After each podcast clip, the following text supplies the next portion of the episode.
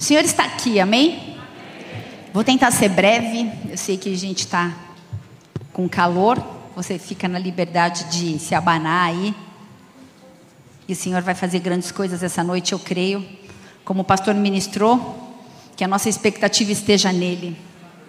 Que a nossa expectativa esteja nele. Por isso eu diminuo para que o Senhor cresça nessa noite, nesse lugar, Pai. Tem liberdade, dá ordem aos seus anjos a seu respeito, Deus, e fala aos nossos corações. Nós precisamos de uma palavra rema, nós precisamos ser direcionados por Ti, porque para onde iremos nós se só o Senhor tem as palavras de vida eterna?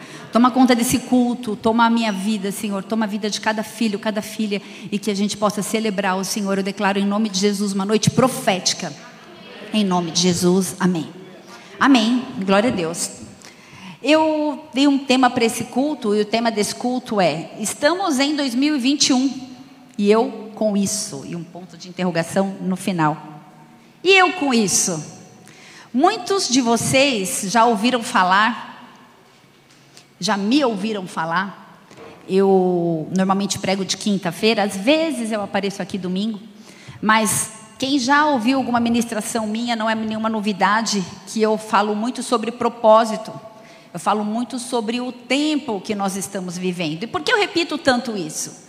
Existem pastores com chamados específicos, alguns Todos nós falamos sobre salvação, sobre cruz, sobre Jesus, ok? Mas alguns enfatizam mais a adoração, outros a intercessão, outros a prosperidade, alguns sobre a crise de hoje, outros nos incentivam a manter os olhos fitos na promessa, enfim. Mas a minha identidade, Juliana, serva de Deus, filha do Altíssimo aqui nessa noite, e o meu chamado me conduz. Eu tenho vivido um tempo que eu sei exatamente para que eu fui chamada. Eu fui chamada para pregar sobre os últimos dias.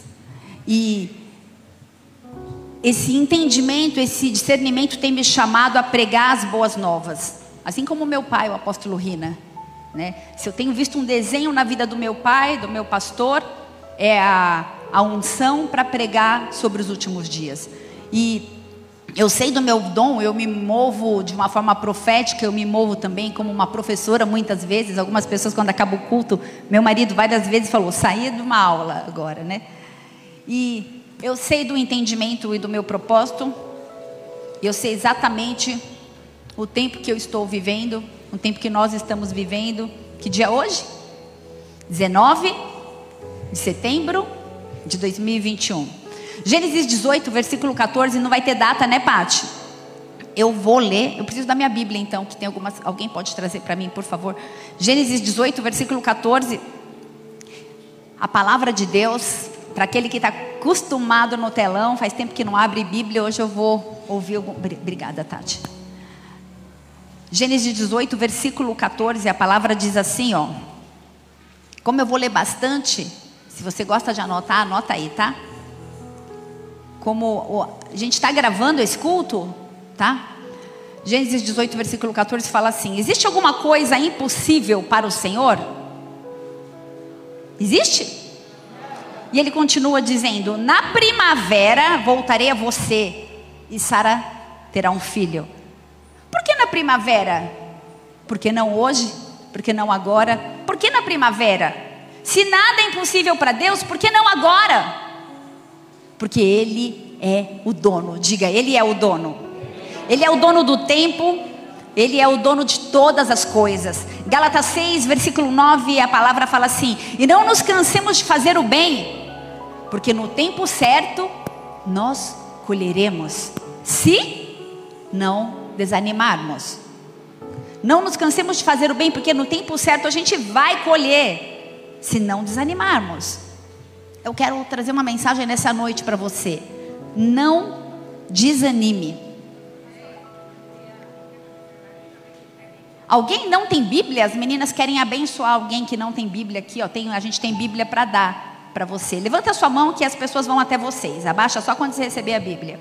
Não desanime, não desanime. Você vai colher cada semente lançada, você vai colher cada lágrima derramada. Não desanime. Eu quero essa noite anunciar uma mensagem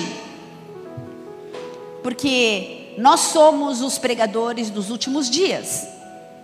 A criação, ela anseia pela manifestação dos filhos de Deus. Nós vivemos um tempo onde o despertar dos que dormem está acontecendo. Muitos estão dormindo e há um despertar.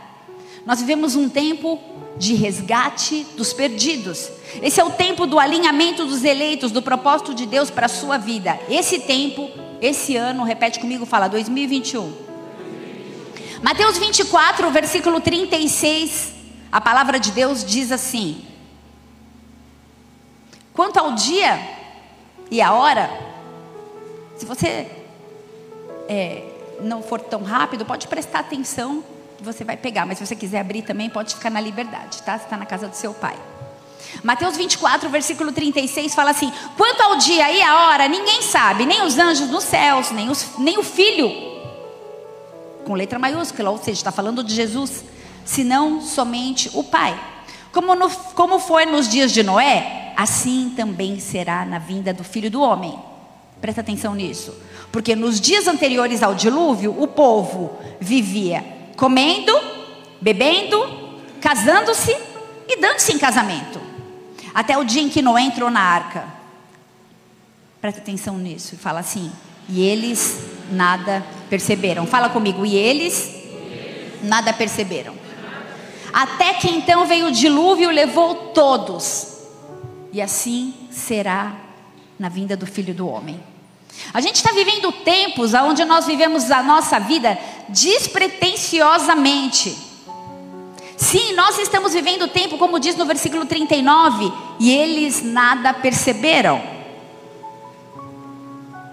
Nós trabalhamos muito, nós estudamos muito, nós maternamos, nós temos propósitos, objetivos, focos, todos nós, todos nós.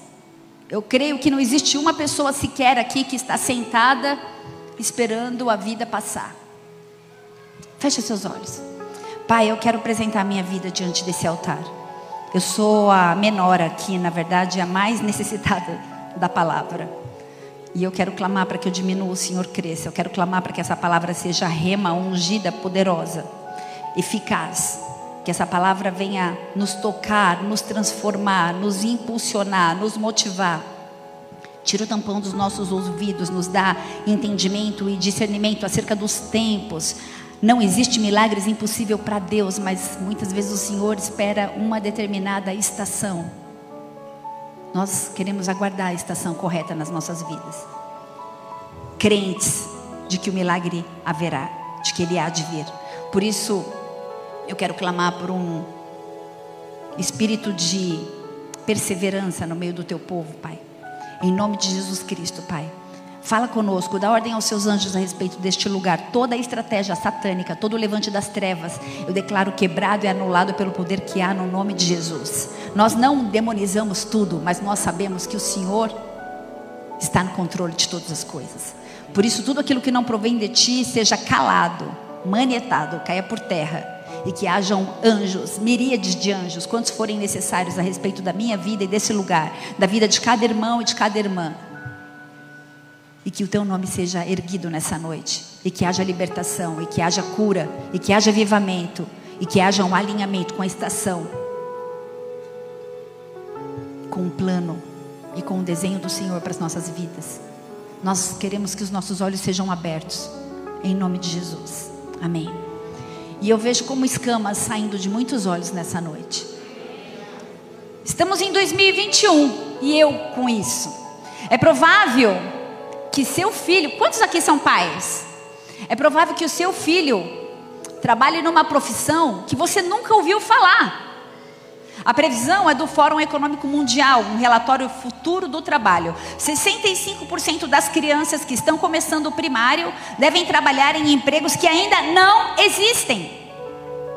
Hoje as grandes empresas admitem profissionais desde criança para um, presta atenção nessa palavra, doutrinamento. A minha filha, ela está participando de um processo seletivo numa empresa, Totens, uma multinacional. Porque é óbvio que ela não tem experiência, mas é assim que eles querem. Eu conheço profissionais de RH com vagas de 15 mil, de 25 mil, e não tem profissionais para vaga. porque é uma defasagem na capacitação profissional. Quantos estão comigo? Há uma defasagem na mentalidade, há uma defasagem na qualificação que esses profissionais precisam ter com a massa. As empresas atualmente exigem inovação, uma chamada melhoria contínua. Quantos estão comigo? Existe uma necessidade de atualização profissional.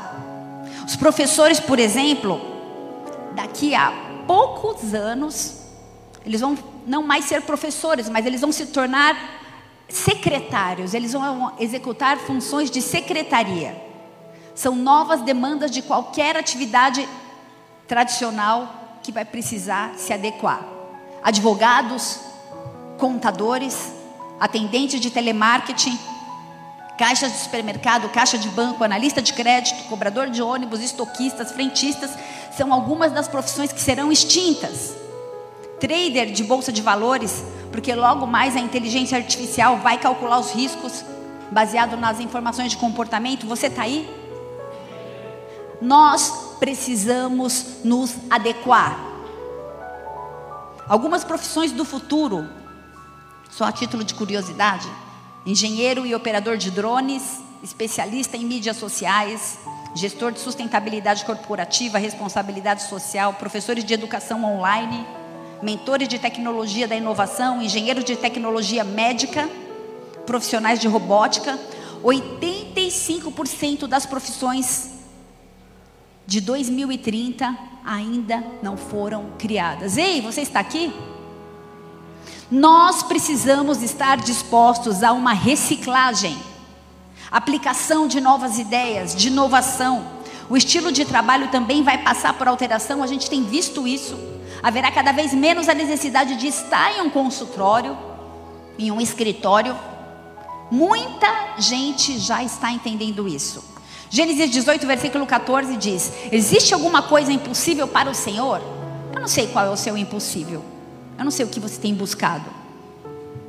Mas na primavera eu voltarei e você terá o seu filho.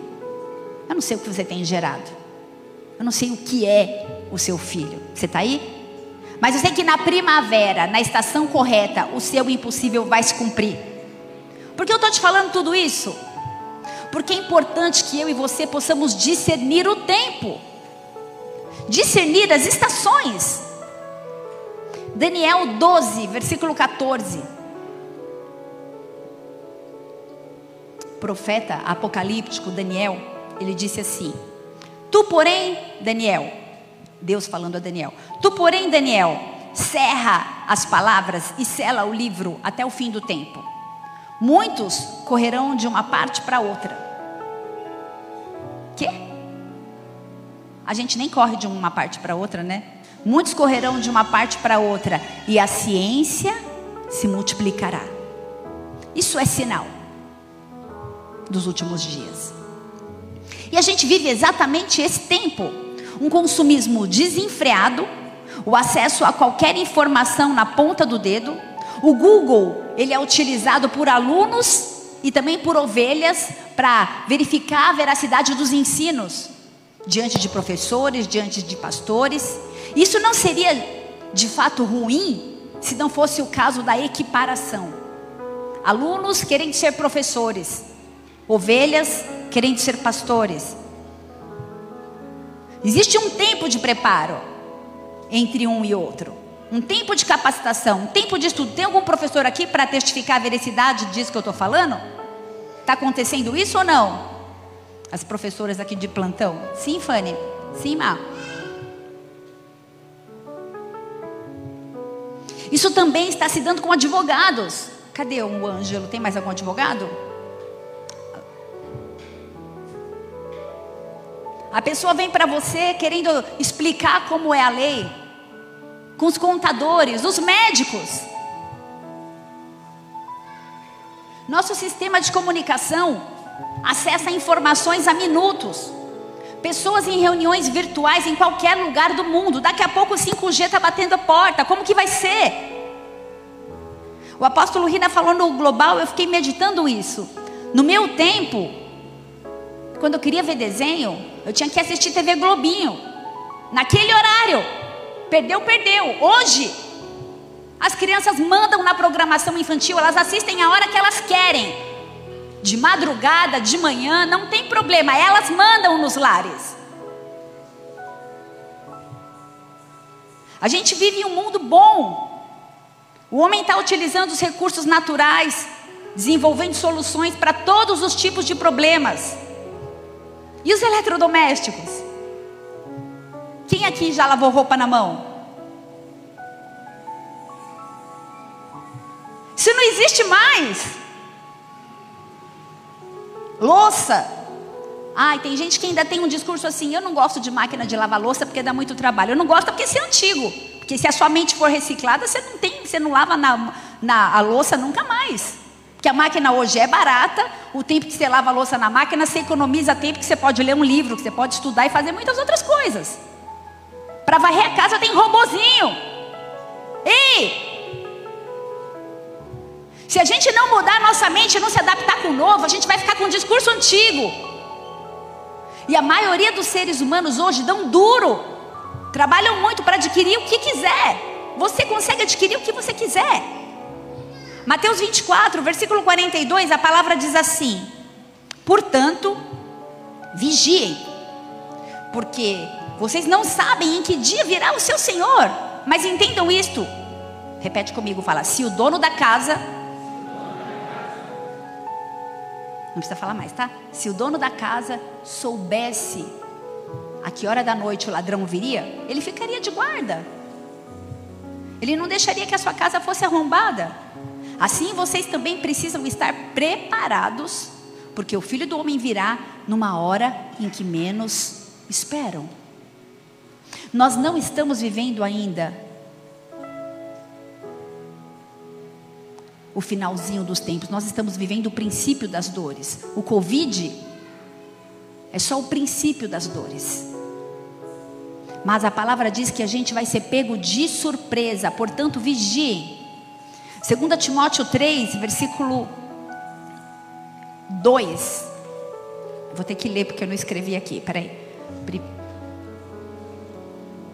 Colossenses, Tessalonicenses, Tessalonicenses, Timóteo, Timóteo, Timóteo.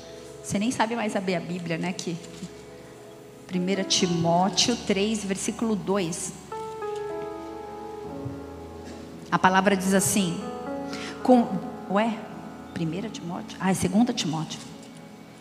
2 Timóteo 3, versículo 2. Porque haverá homens amantes de si mesmo nos últimos dias.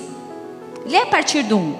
Sabe, porém, isto que nos últimos dias sobrevirão tempos trabalhosos, porque haverá homens amantes de si mesmos, avarentos, presunçosos, soberbos, blasfemos, desobedientes a pai e mães, ingratos, profanos, sem afeto natural, irreconciliáveis, caluniadores, incontinentes, cruéis, sem amor para com os bons, traidores, obstinados, orgulhosos, mais amigos do deleites do que amigos de Deus, tendo aparência de piedade, de piedade mas negando a eficácia do poder de Deus. Destes afasta-se. Etc, etc, etc. A massa, presta atenção nisso. Não se distraia. A massa, ela está inerte aos sinais. A massa, ela está focada, ela está centrada em si mesmo. A massa está sendo conduzida como gado ao matadouro, dia a dia manipulada pela mídia. A igreja, a igreja ela não vai para a direita ou para a esquerda, ela vai até os famintos. Quanta gente se desviando por causa de política. Jesus ele andava com cobrador de impostos, com zelotes. Um dia eu vou pregar só sobre esse tema. Mas enquanto houver pão e circo, a massa vai ficar inerte a preparação da vinda do anticristo, que está acontecendo debaixo dos nossos olhos. A nova ordem mundial que já está instaurada na nossa geração. Nós estamos sendo conduzidos, eu vou repetir, como gados para o matadouro. Salmos 2, versículo 1. Porque se amotinam as nações e os povos tramam em vão. Os reis da terra tomam posição e os governadores conspiram unidos contra o Senhor e contra o seu ungido, e dizem: façamos em pedaços as suas correntes e lancemos de nós as suas algemas. Um salmo totalmente profético, 100% profético. uma conspiração contra Deus Pai e seu filho Jesus. Eles não querem mais o jugo do louvor, eles não querem mais o jugo da adoração, eles não querem mais o jugo da palavra que liberta, que traz paz, a palavra da verdade, eles não querem mais o serviço de servir na casa de Deus, o serviço de Deus, o serviço ministerial. A palavra diz que o jugo é leve, mas existe um jugo, mesmo sendo leve. Mas nós não queremos mais julgos, porque eu sou livre, eu quero me amar, eu quero cuidar de mim, eu quero estar focado em mim mesmo. E os homens, eles não se rebelam mais por causa de fardos. Ai, tá pesado o ministério. Ai, vou, vou me desviar. Não, não é isso. Eles se rebelam porque eles não aceitam nenhum tipo de liderança, nenhum tipo de cobertura. Porque a mídia, a internet diz que isso não é mais necessário. O poder dos veículos de mídia doutrina a população, doutrina a nossa geração e a dos nossos filhos. Todos nós sabemos que a gente vive um tempo de afrouxamento de valores. Práticas que para nós antes eram impraticáveis, inadmissíveis, por base do nosso fundamento de caráter, fundamento bíblico. Hoje já é tido como normal, como respeitável, por muitos dos nossos filhos. Homossexualismo? Curto, tudo certo. Tudo... Como assim? Onde você está? Não é possível. Igreja, a gente está vivendo debaixo de um ataque sistemático para doutrinar. O mundo, ele está quase pronto. Presta atenção, ele está quase pronto para receber o anticristo. O líder que vai trazer a paz. A falsa paz entre árabes e judeus. O, o ecumenismo está batendo a nossa porta. A gente nunca foi convidado para pregar. Não, pode ser, tudo fala de Deus, mas o meu Deus não é, o meu Jesus não é esse. E a gente está cedendo. E a gente está se envolvendo. Todos precisam ser salvos. Mas conheceis a verdade, a verdade vos libertará. Eu não posso me aliançar. Eu posso pregar, mas não me aliançar. Satanás ele não é amigo de Jesus, inimigo de Jesus. Satanás é o nosso inimigo, porque o nosso Jesus ele vai de destruir Satanás com um sopro. Um sopro. Ele é o meu e o seu inimigo.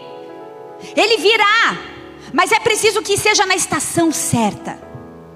E a gente está vivendo a preparação para esse tempo. Eu peguei, preguei algumas quintas-feiras atrás sobre 400 anos de silêncio. Se você não ouviu essa mensagem, ouça essa mensagem porque eu não vou repetir hoje.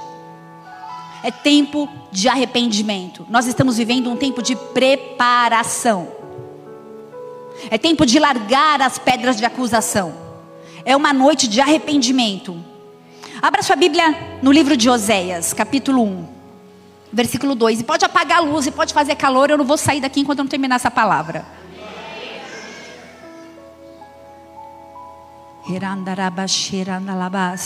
Eu não sei você, mas eu estou cheia do Espírito Santo.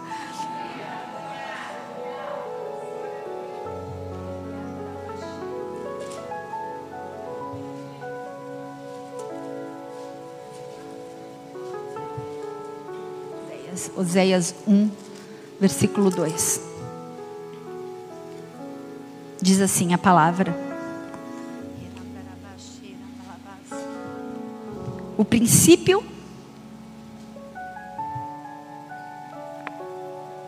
o princípio da palavra do Senhor por meio de Oséias. Disse, pois, o Senhor a Oséias: Vai, toma uma mulher de prostituições e filhos de prostituição porque a terra certamente se prostituiu, desviando-se do Senhor. Até aí por enquanto. Oséias foi um profeta, o primeiro profeta menor.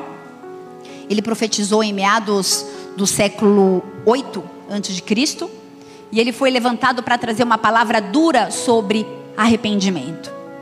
O povo estava corrompido pela idolatria. Israel tinha se voltado para o culto a Baal ele oferecia sacrifícios em templos pagãos. Imaginem Oséias ouvindo isso de Deus. Vai, Oséias 1, versículo 2. Toma uma mulher prostituta.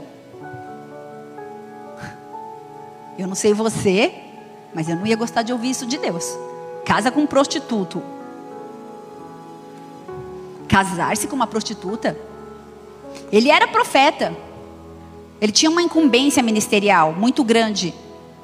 Porque ele vivia numa época de degradação espiritual. Como eu e você vivemos e também temos uma incumbência ministerial nesse tempo, 2021. Eu quero perguntar para você: você entende porque você está em 2021? Você entende a sua responsabilidade ministerial, a sua incumbência nessa época, nessa geração? Qual é o teu propósito? Deus te desenhou com um propósito. Você entende a época que você vive? Você entende o contexto político, social, histórico? Nós não podemos ser obstinados e cegos.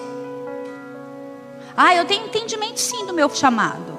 Eu trabalho no NV, com dependentes. Ah, eu já trabalho com casais. Ah, eu não, eu já trabalho com adolescentes. Ah, eu ensino, eu prego, eu canto, eu evangelizo, ministro louvor. Mas quando eu chego na minha casa, pode estar um peso, mas quando eu chego na minha casa, lá é um refrigério. Tem jugo, como eu disse. Tem peso de responsabilidade. Mas quando a gente chega em casa, é bom, né? O cachorro late, aí você olha para o sofá, aí você olha para os filhos, você fala, uau, meu aconchego. Oséias não vivia isso. Porque ele pregava, pregava, pregava, e quando ele chegava em casa tinha uma prostituta, uma adúltera, esperando ele em casa. E ainda existe uma evidência de que os dois segundos filhos eram apenas de Gomer, da esposa dele, e não de Oséias. Deixa eu te fazer uma pergunta. Você está pronto para obedecer a Deus independente do que Ele te peça para fazer? Responde aí para você. Abandonar o vício, abandonar o furto, abandonar a prostituição, a mentira, abandonar a manipulação, é só o primeiro passo. Oséias 4, versículo 12 diz que havia um espírito de prostituição que levava o povo a se desviar. O meu povo consulta a sua madeira e a sua vara lhe responde, porque o espírito de prostituição, de luxúria, os engana e eles se corrompem, apartando-se da sujeição do seu Deus. Tudo na nossa vida começa a se sujeitar quando a gente é seduzido por esse espírito. Quantos estão comigo? Falem amém. Tudo na nossa vida começa a se corromper, isso acontece de mansinho. Um shorts curtinho, um decote, um olhar, uma cobiça, um desejo, um toque aqui, o outro ali para os solteiros.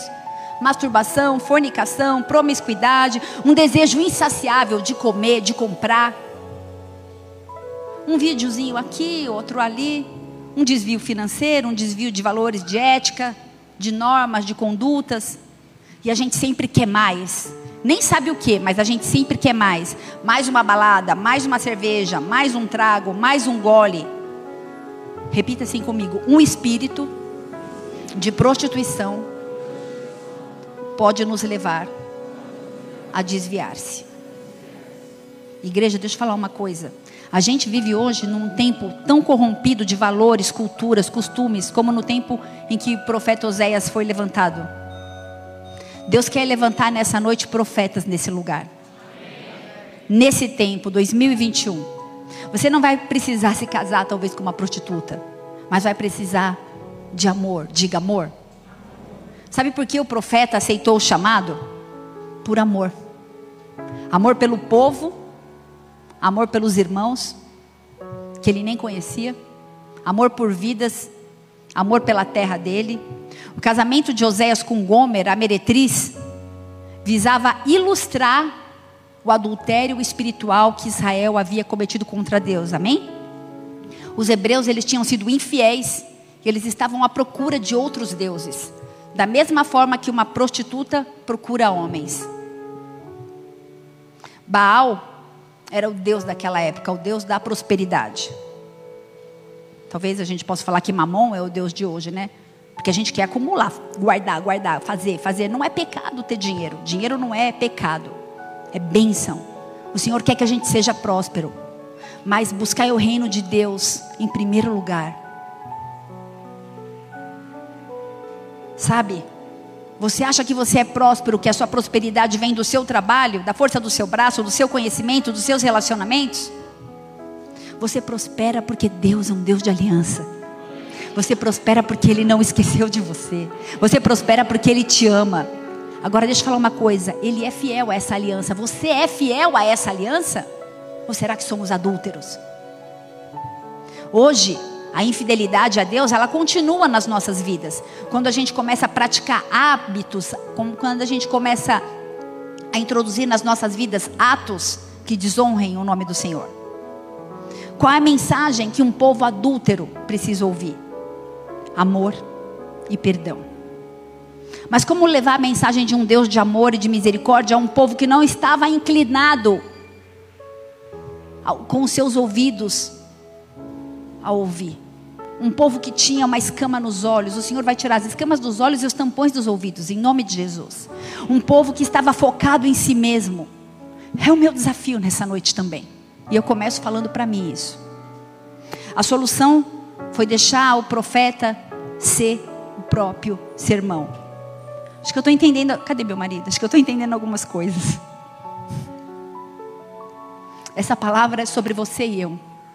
2 Coríntios 3, versículo 2 fala assim: Vós sois a nossa carta, escrita em nossos corações, conhecida e lida por todos os homens. O apóstolo Paulo fala para a igreja de Coríntios que eles precisavam ser a carta escrita pelos dedos de Deus.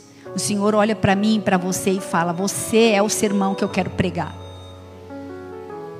Existe um momento na nossa vida, existe um problema na nossa caminhada que parece que tudo, ó, não se distraia, presta atenção, que parece que tudo perde o sentido. Existe uma sensação muitas vezes de vazio, um desejo de querer alguma coisa que a gente nem sabe o que, que é. É um preenchimento que só pode ser feito com amor, diga amor. Esse vazio não é de marido, não é de filho, não é de dinheiro, não é de trabalho, não é de fama, não é de bens, não é de talentos. É algo que vem do alto. E como, como muitas vezes a gente não está disposto a ouvir, o Senhor ele tem as suas formas de nos atrair. Oséias 2, versículo 14. A palavra fala assim: Portanto, eis que eu atrairei e levarei para o deserto e falarei ao seu coração.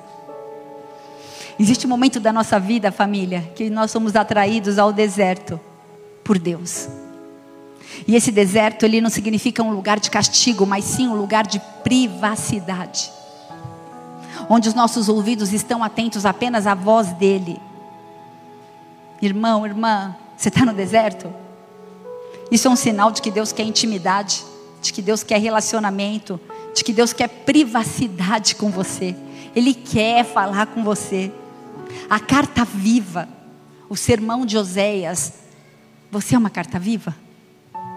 Eu e você precisamos ser cartas vivas. Se as pessoas ao nosso redor não verem em nós o amor e o perdão misericordioso de Deus, elas não vão encontrar isso em lugar nenhum. O mundo está tateando cegamente em busca de um amor autêntico, em busca de misericórdia. Presta atenção nisso que eu vou te falar. Nós não podemos separar o nosso testemunho e os nossos ministérios da nossa vida. Vou repetir. Nós não podemos separar o nosso testemunho e o nosso ministério da nossa vida.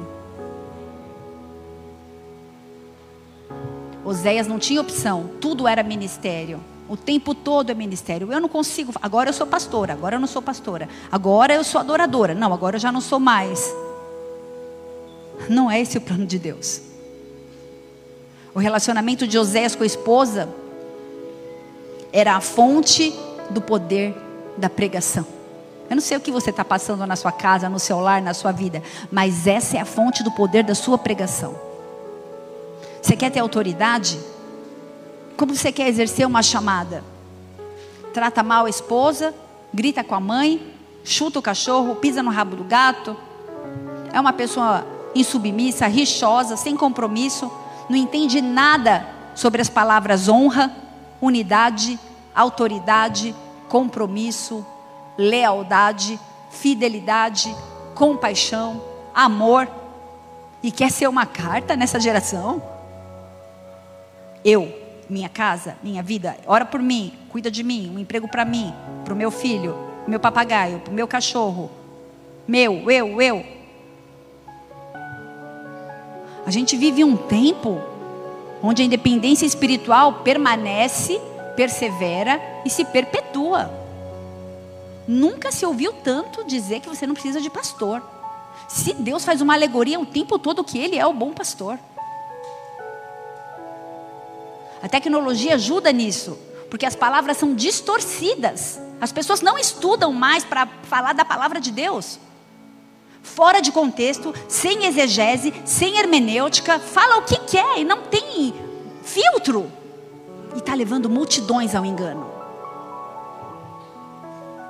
Seu ministério, seu chamado, seu propósito precisam começar no seu lar, na sua casa, no seu namoro, na sua faculdade, no clube, porque a igreja vai ser só a extensão dele.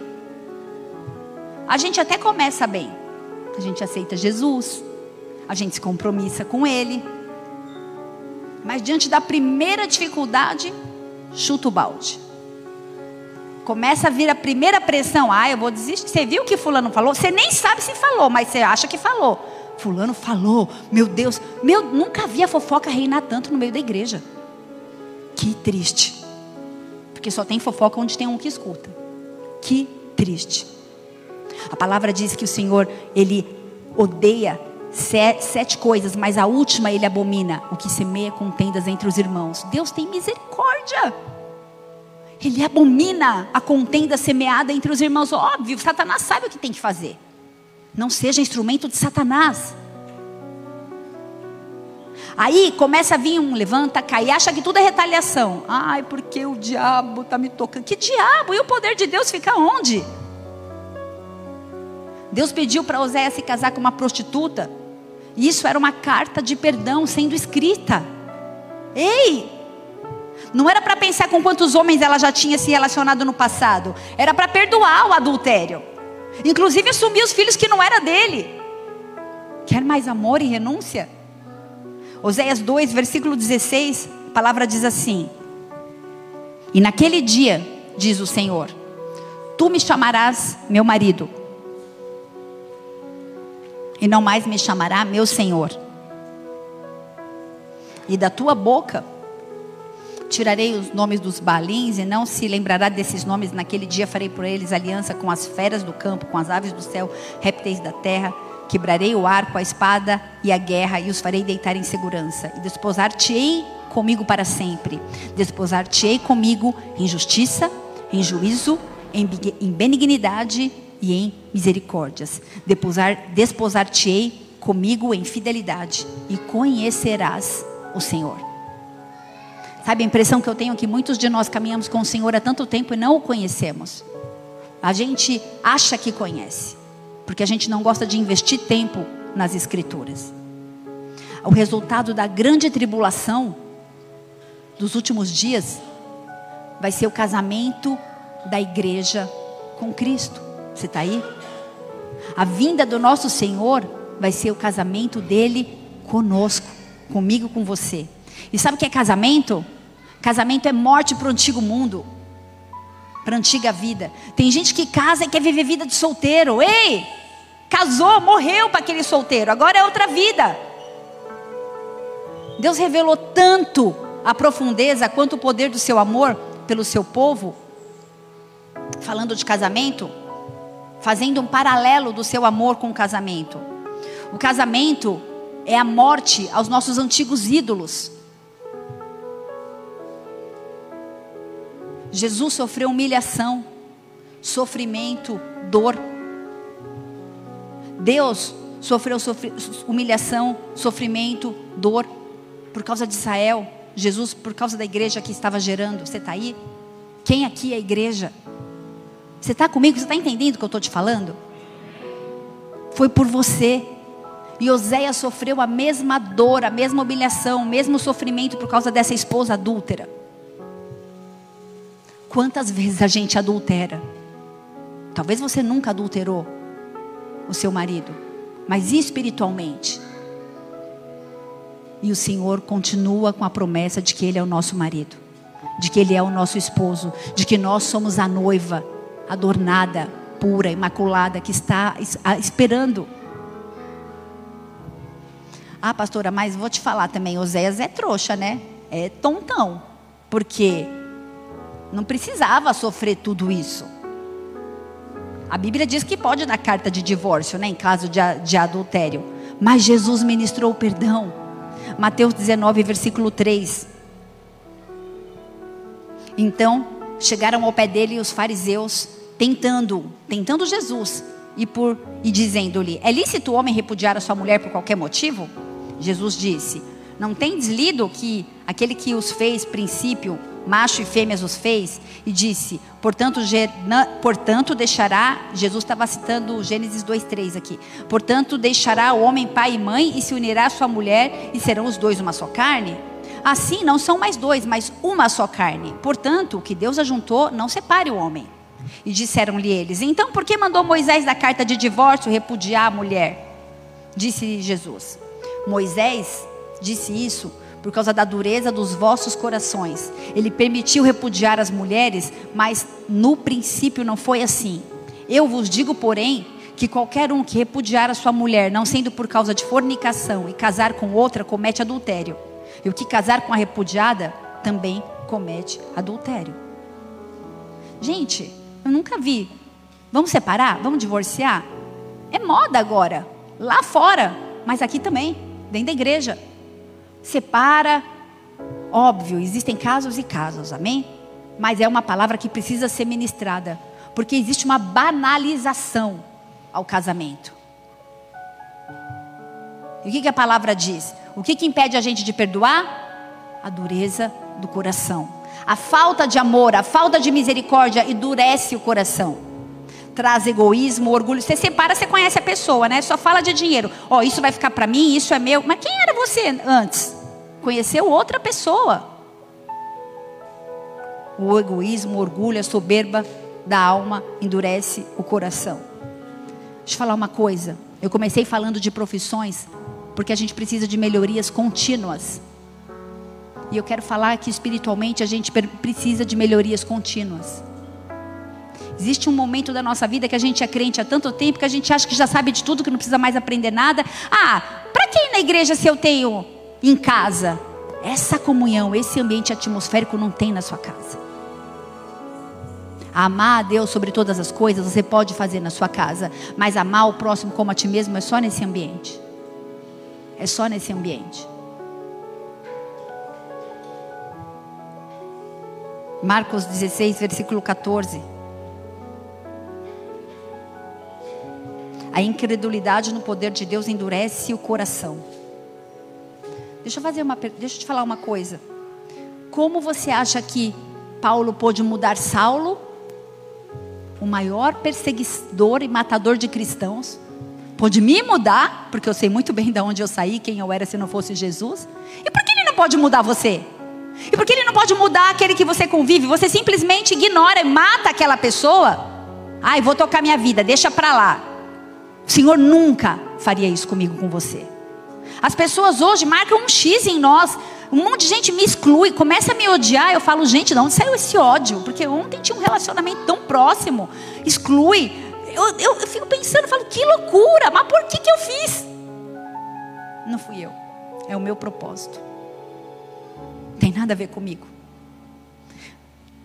Marcos 16, versículo 14. Jesus lançou-lhes em rosto a sua incredulidade e dureza de coração por não haverem crido nos que tinham visto Cristo ressuscitado.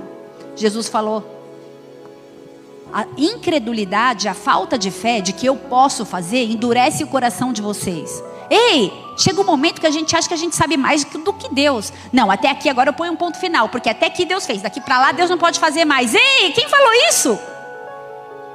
Falta de fé endurece o coração. E você pensa assim: ah, perdoar, mas eu já passei tanta vergonha, humilhação, e as minhas dores, e a minha amargura, e eu, e eu, e eu, e eu, eu estou fora. Oséias 3 fala assim: vai outra vez. Deus falou para ele: vai outra vez e ama uma mulher, amada do seu amigo e adúltera, como o Senhor ama os filhos de Israel. Embora eles olhem outros deuses e amem bolo de uvas, eu comprei aquela mulher para mim por 15 peças de prata, ela era uma escrava, e um homer de cevada, e meio homer de cevada, e lhes disse: Tu ficarás comigo muitos dias e não se prostituirá, nem serás de outro homem. Assim também eu quero ser para ti. Ele comprou a mulher, a mulher era dele, mesmo assim ela saía com quem ela queria. Adulterava. A gente também foi comprado. Preço de sangue. E mesmo assim, a gente adultera espiritualmente. Você está aí? A gente trai. E a gente trai de novo o nosso Senhor. E a gente pede perdão. E a gente trai de novo.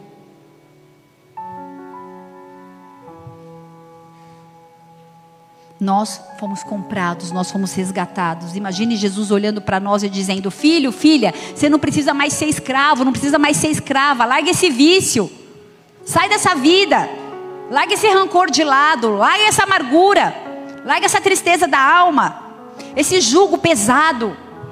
Você foi ferido em outro ministério, você foi ferido por esse ministério, ei, perdoa. Porque você nunca ouviu a gente falar desse púlpito, ei, venham para cá, porque essa é a igreja perfeita. Porque a igreja perfeita está na glória. Nós todos estamos em tratamento. Só existe um médico dos médicos. Aqui o nome dele é Jesus Cristo. Todos nós estamos em tratamento. Você pode dar uma salva de palmas a Jesus por isso? Erandarabachei.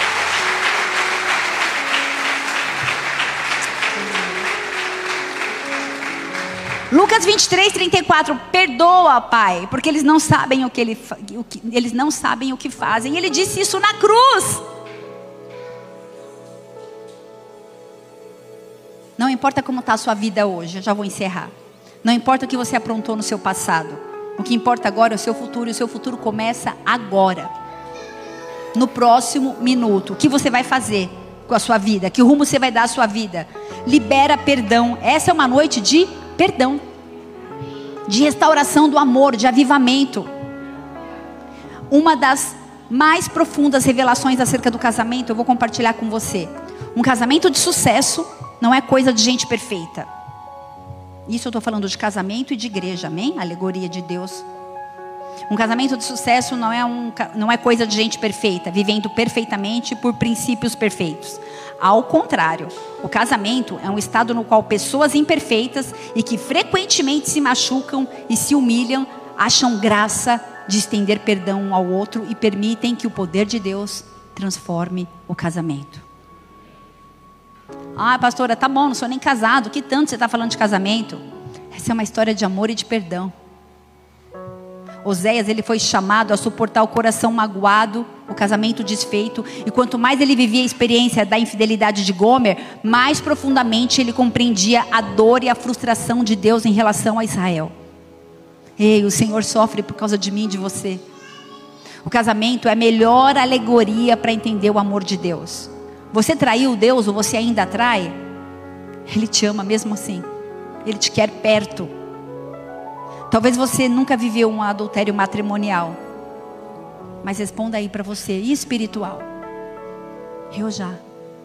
Muitas vezes. Infelizmente. Oséias, ele se manteve equilibrado e firme diante das exigências de Deus para ele. Ele não questionou. Eu, profeta, mas eu vim de uma linha sacerdotal. Como assim casar com uma prostituta, Senhor? Ele não questionou, ele obedeceu. Para a gente sair da hipocrisia, do amor e do perdão, a gente precisa encarnar valores que a gente quer que os outros abracem. Não adianta ter um discurso bonito e não ter atitudes. Oséias ele foi chamado para ser uma metáfora viva do amor de Deus pelo povo de Deus. E ele obedeceu, apesar de todo o custo pessoal. Foi um alto preço que ele pagou. Quero fazer uma pergunta nessa noite. Será que você está disposto a se envolver? Porque a gente tem tanta coisa para fazer. A gente tem tanto projeto no papel. E tanta gente que não quer se envolver. Que já se envolveu e pendurou a chuteira. Que está cansado.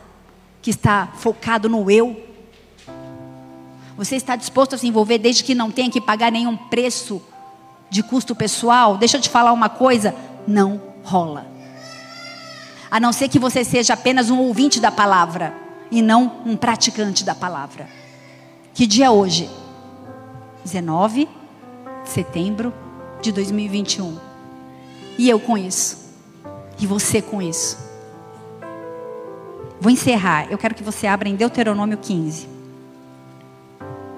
Você pode esperar mais um pouquinho? Aleluia.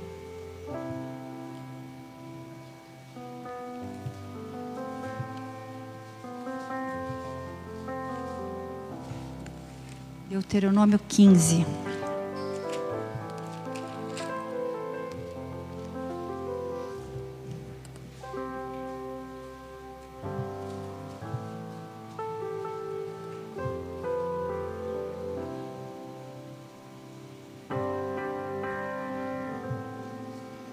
Diz assim: Ao fim dos sete anos farás remissão.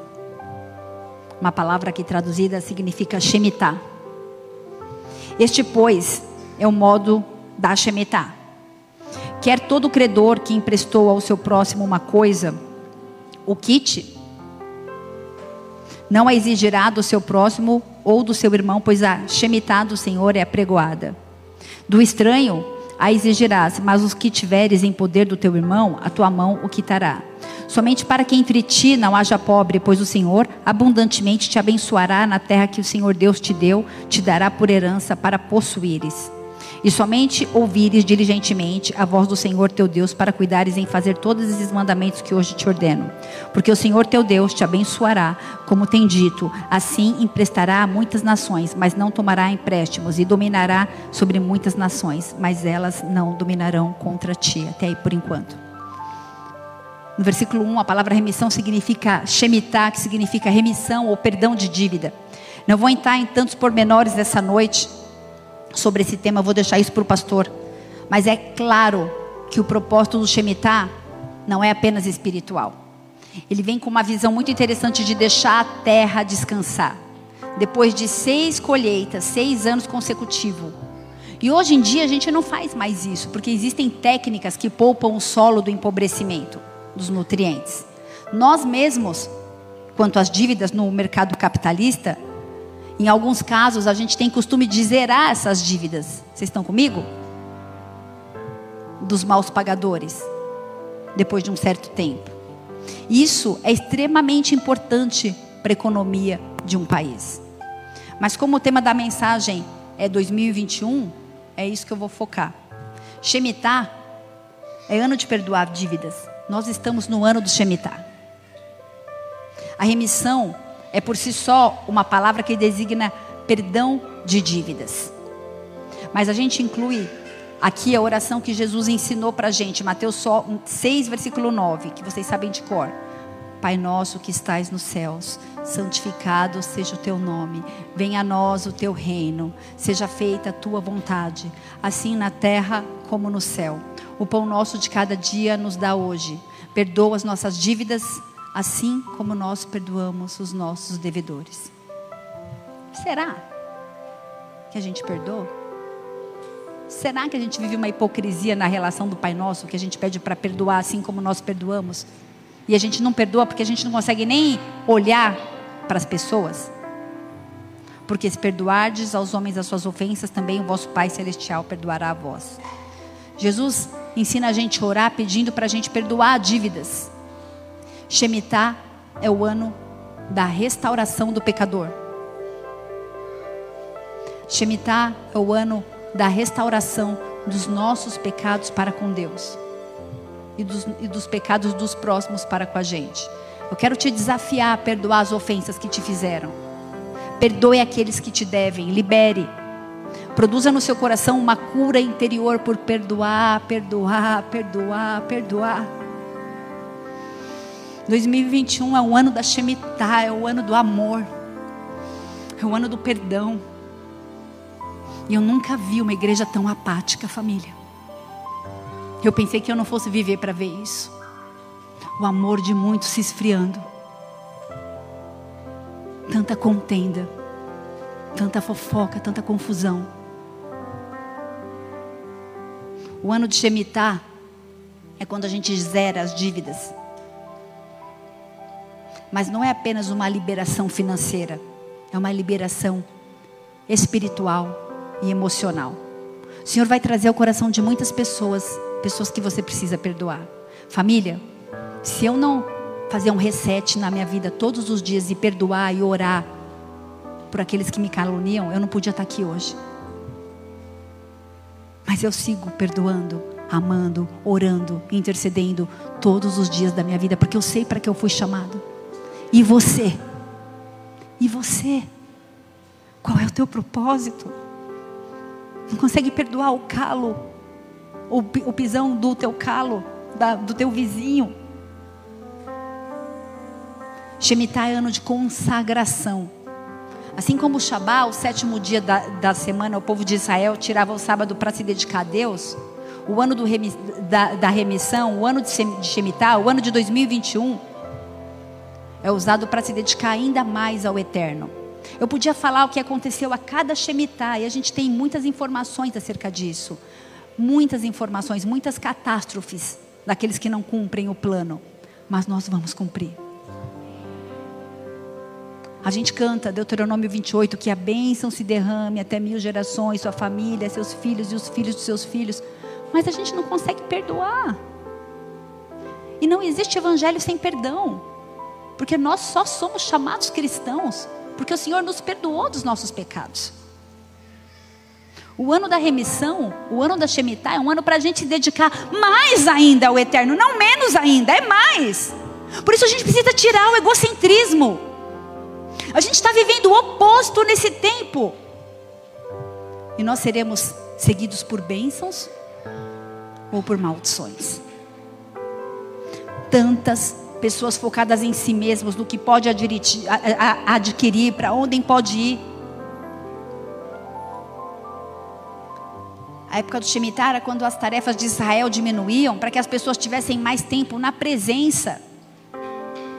A gente tem cancelado tudo congresso, tudo para vocês buscarem. Tem oração 5 e meia da manhã. Falando nisso, amanhã não vai ter oração, porque o pastor. É, a gente vai estar orando todos os dias às 6 da manhã presencial aqui na igreja. Até o dia 6? A gente ora 5 da manhã, a gente ora às 10 da noite. A gente a gente está trazendo. a gente prepara uma aula no Mergulhando na Palavra, no Nova Criatura. Fome. Mas faz uma comunhão e chama para ir no cinema. Gente, o que está acontecendo com a gente que não tem mais fome de Deus? A gente tem mestres aqui que passam horas preparando a palavra. Para eu estar tá aqui agora, um preço muito alto foi pago de jejum, de choro, de lágrima, de oração. E a gente não valoriza mais a palavra de Deus. A gente está vivendo o oposto. Israel não guardou essa dedicação e foi duramente tratado. A gente está vivendo as nossas vidas despretensiosamente, comendo, bebendo, comprando e de repente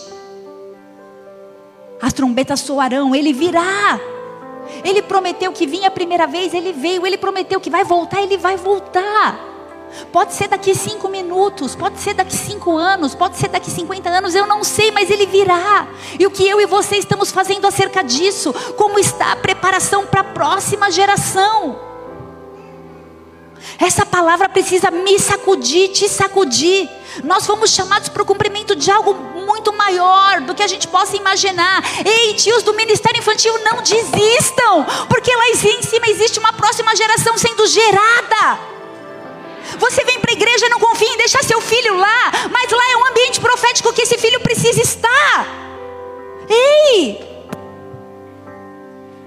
Ai, não, deixa o filho na casa da sogra para eu aproveitar o culto. Ei, ele precisa estar aqui. Porque amanhã você vai falar, ó, oh, tem que ir na igreja. Ele vai falar, mas por que eu nunca fui? Fazer o que lá?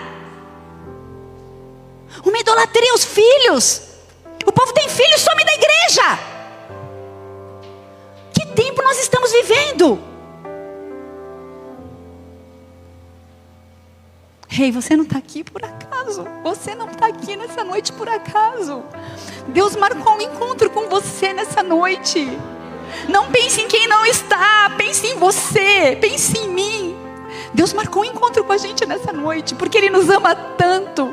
Porque Ele quer que o propósito e o plano dele se cumpra nas nossas vidas. O Evangelho precisa ser a verdade lida. Nós precisamos ser essa carta viva. Porque senão é religião, é religiosidade, é vão. Vai queimar igual madeira, igual feno, igual palha. A gente precisa edificar ouro. Ei, família, igreja, para onde nós estamos indo? O que nós estamos fazendo daquilo que o Senhor confiou a nós? Ele marcou você, você foi pago, você foi comprado por um alto preço. Um alto preço. Um alto preço foi pago, um sangue verteu na cruz do Calvário. Por isso eu e você estamos aqui. Abaixa sua cabeça, feche seus olhos. Pai. Senhor, não deixa a gente se perder, não deixa a gente se cansar, Senhor, não deixa a gente se cansar. Aquele que chegar até o fim, aquele que perseverar, esse vai receber a coroa da vida. Esse é um tempo para preparação do avivamento, para conversão em massas. Mas o avivamento ele não virá sem arrependimento. Ei, nós precisamos exalar um bom perfume. Senhor, perdoa os nossos pecados, Pai. Olha para nós através da cruz. Livra-nos daquilo que não, que não exalta o Senhor. Tem misericórdia de nós.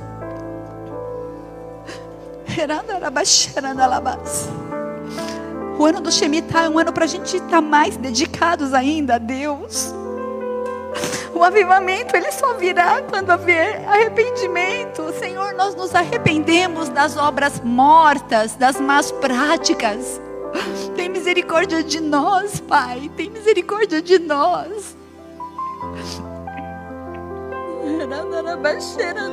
Esse é o som da tua noiva arrependida, Deus.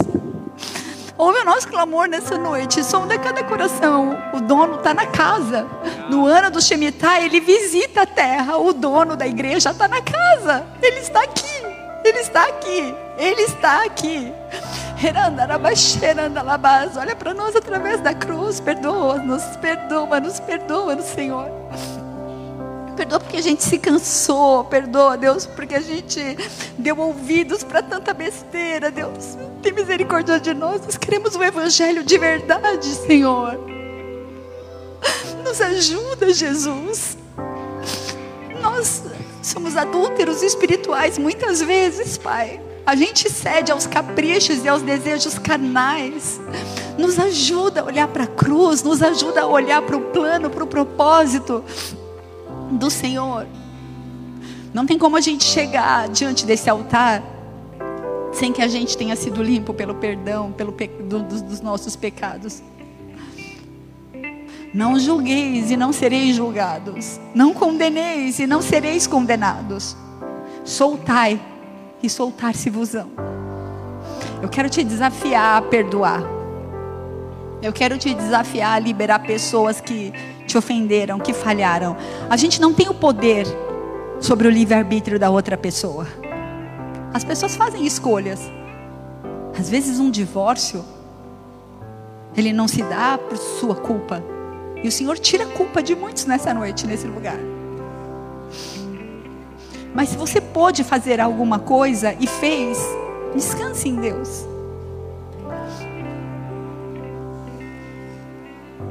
Para a tua igreja nessa noite, Senhor.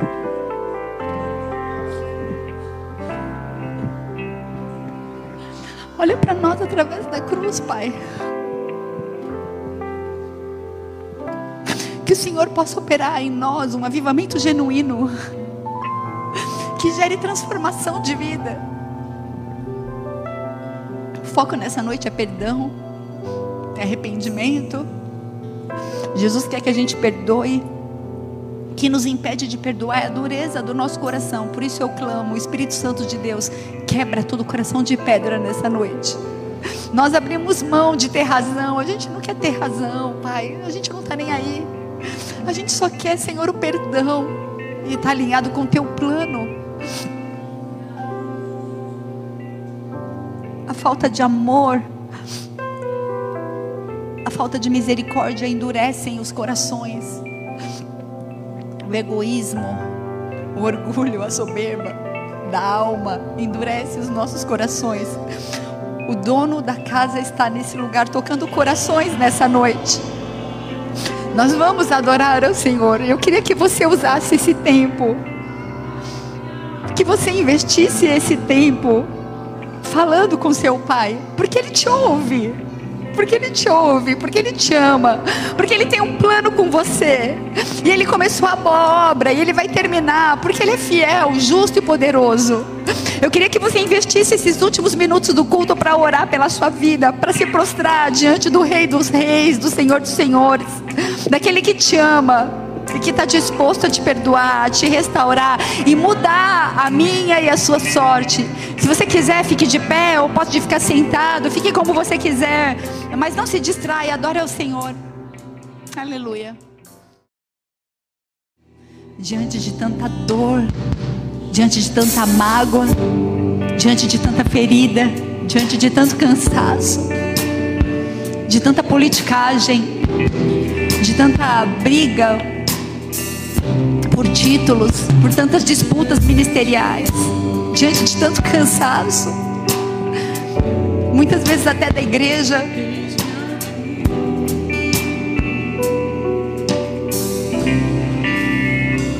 Jesus, deixa Ele te tocar. Deixa Ele curar as suas dores, as suas feridas, os seus medos, as suas angústias. O Senhor fala nessa noite com pessoas que não tiveram oportunidade de reconhecer Jesus como Senhor e Salvador, que ainda não puderam entregar suas vidas. E eu não sei se você está nessa situação, ou talvez você já fez isso algumas vezes e deseja revalidar seu voto com Ele. O dono está na casa, Ele está aqui.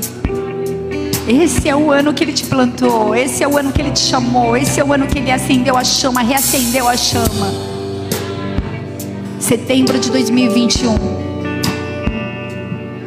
Não desista. Se você está aqui e ainda não fez essa oração, repete comigo. Diga assim: Pai. Pai Nessa noite. Nessa noite. Eu quero entregar a minha vida. Eu quero entregar a minha vida a Jesus Cristo. A Jesus Cristo. E reconhecê-lo. E reconhecê-lo como meu único. Como meu único. E suficiente. Suficiente. Senhor e Salvador. Senhor e Salvador. Escreve meu nome no livro da vida. Meu nome no livro da vida. Muda minha sorte. Muda minha sorte. Muda minha história. Muda minha história. Em nome de Jesus. Em nome de Jesus. Senhor, sela pessoas que fizeram essa oração nessa noite. Marca as suas vidas, os seus chamados e cumpre os teus planos. Em nome de Jesus. Ainda não pode, agora se quiser ministrar aqui, ela pode ministrar. Eu ainda não vou encerrar o culto, porque o Senhor me falou que existem pessoas, obreiros, que penduraram as chuteiras, como o salmista disse. Pessoas que precisam de algo novo, de um fôlego novo, de um novo ânimo, de um novo gás. E essas pessoas precisam liberar perdão para elas mesmas, para pessoas que elas julgaram, para situações que elas nem têm tanto conhecimento e deixaram entrar no seu coração como mágoa, como ferida. Esse é um momento para você que caminha conosco há algum tempo e que está cansado, que viu tanta gente entrar, tanta gente sair. E é assim mesmo que acontece. As pessoas são livres, as pessoas têm livre-arbítrio.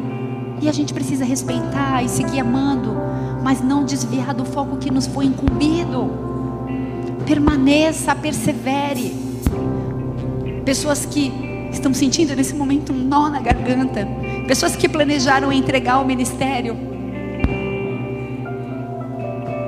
Pessoas que precisam de uma mudança de mente para viver essa nova estação. Alguma coisa demasiadamente impossível para Deus. Ele voltará na primavera e Sara gerou um filho. O seu filho, o seu filho, ele vai voltar na estação certa e aquilo que é tua promessa, ele vai entregar. A gente precisa discernir o tempo, a estação. A gente está vivendo despretensiosamente, focado em muitas coisas, mas ele virá. Que tipo de carta nós temos sido?